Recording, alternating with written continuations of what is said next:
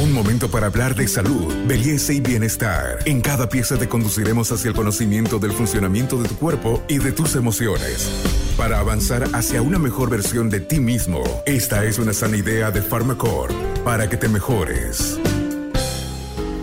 Hola, bienvenidos a Podcast de Buen Vivir. Soy la doctora Jacqueline Cuellar, pediatra neonatóloga, asesora de lactancia materna y hoy hablaremos sobre crecimiento y desarrollo. El crecimiento físico es un aumento de la talla y el desarrollo es la mejora de las funciones y la capacidad de todo niño. Ambos procesos dependen mucho de los factores genéticos, nutricionales y ambientales. Como los niños se desarrollan fisiológicamente y emocionalmente, es útil definir ciertos grupos etarios. La primera infancia importa para cada niño. Muestra que el periodo comprendido entre la concepción y el inicio de la educación escolar brinda una oportunidad decisiva y única de influir en el desarrollo del cerebro de los niños. Durante este periodo de la vida, el cerebro crece con asombrosa rapidez. Las conexiones se forman a una velocidad que no volverán a repetirse en la vida, lo que determina y afecta profundamente el desarrollo cognitivo social y emocional del niño, influyendo en su capacidad para aprender, resolver problemas y relacionarse con los demás. Esto influye a su vez en la propia vida de los adultos, al repercutir en su capacidad para ganarse la vida y realizar una contribución a la sociedad en la que viven e incluso afecta su felicidad en un futuro. Siempre nos preguntamos qué es el neurodesarrollo y cómo me doy cuenta que mi bebé va bien. El neurodesarrollo es un proceso dinámico y es de interacción entre el niño y el medio que lo rodea.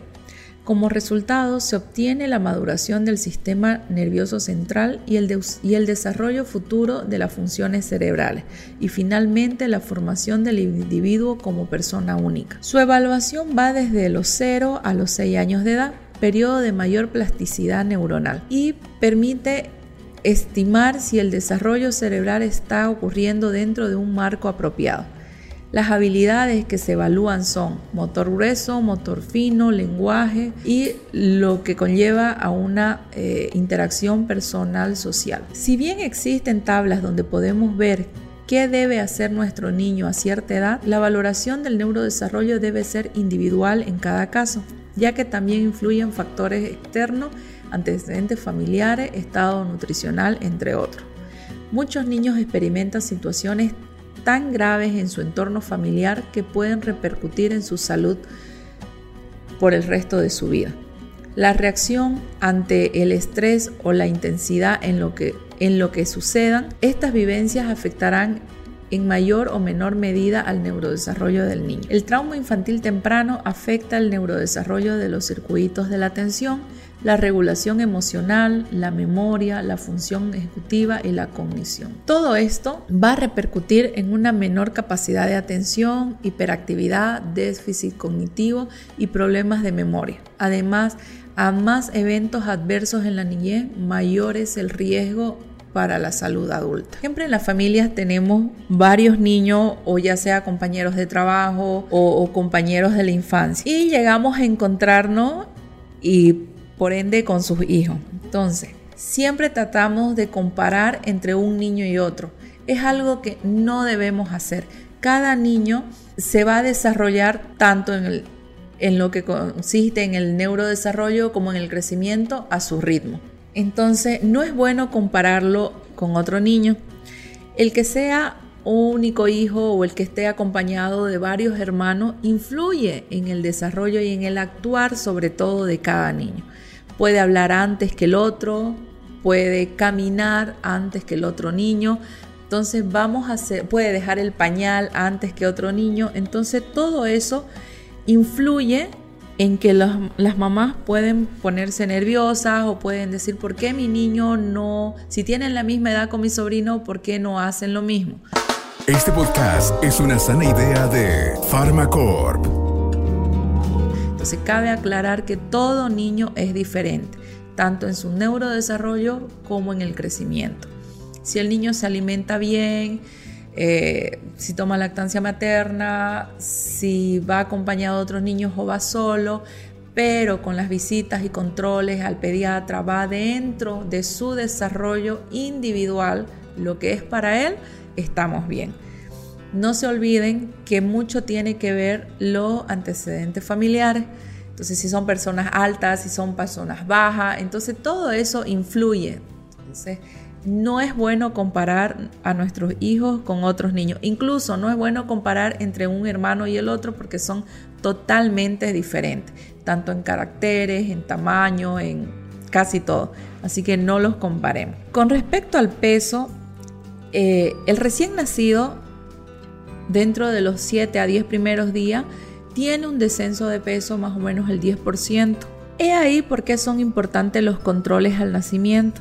¿Por qué? Porque tiene que eh, controlar el peso sobre todo para ver si, vamos, si va aumentando, cuánto es lo que ha disminuido, si ha disminuido más del 10%, qué otras acciones se pueden tener si esta pérdida es más del 10%, en un segundo control, si ya el niño ganó el peso que perdió, si no lo hizo, qué otras pautas podemos seguir para ayudarle con respecto a la subida de peso. También son importantes los controles periódicos. Se recomienda en los menores de un año un control al mes para ver sobre eh, crecimiento y desarrollo ya, ya, que el pediatra lo va a pesar, lo va a medir o tallar, le va a medir la cabecita, ya que todo esto tiene, estas medidas tienen que estar acompañadas y esto se va a poner sobre unos percentiles que cada pediatra le va a mostrar a la mamá durante las consultas para que ella vaya viendo cómo va el crecimiento de su bebé. Con respecto al desarrollo o el neurodesarrollo,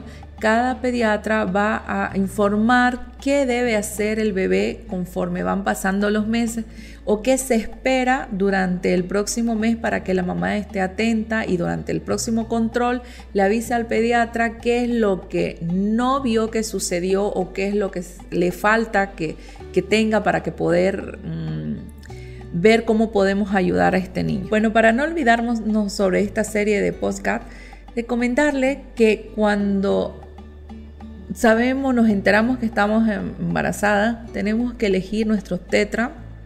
Tiene que ser una persona, un profesional en el cual confiamos.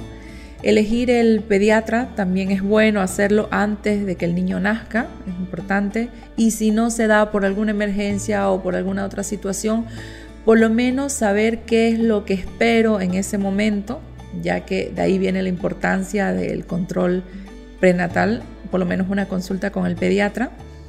Saber que la lactancia materna es a libre demanda. He ahí la importancia de la primera hora de vida del bebé, que sea un apego precoz, que esté piel a piel en lo posible, que la lactancia, como dije, sea libre demanda, sin horario, tranquila.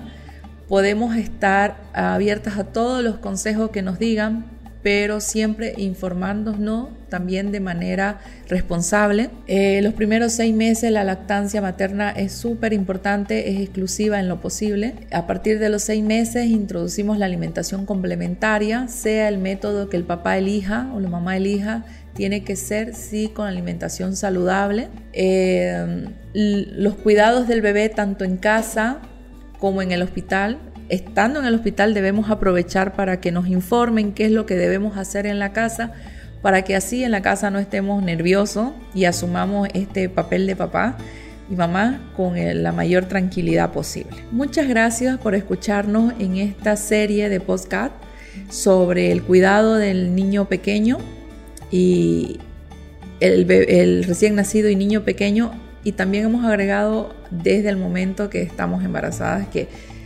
es muy importante. Soy la doctora Jacqueline Cuellar, pediatra neonatóloga y asesora de lactancia materna. Hasta aquí llegamos hoy. Síguenos en nuestras redes sociales de Facebook, Instagram y en nuestra revista digital Buen Vivir. Esta es una sana idea de Farmacor.